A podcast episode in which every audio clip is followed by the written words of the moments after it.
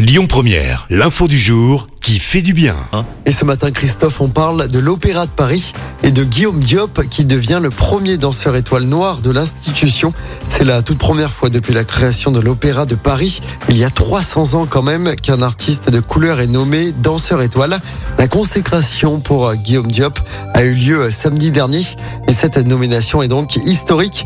Alors le néo-danseur étoile est âgé de 23 ans et il a commencé la danse à l'âge de 4 ans dans un conservatoire parisien.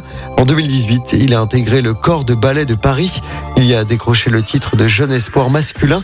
Début d'une belle ascension puisque c'est ce week-end sur scène, alors qu'il était avec sa troupe à Séoul, qu'il a appris la consécration. Il devient donc le premier danseur étoile noire de l'Opéra de Paris. Écoutez votre radio Lyon Première en direct sur l'application Lyon Première, lyonpremière.fr et bien sûr à Lyon sur 90.2 FM et en DAB+. Lyon Première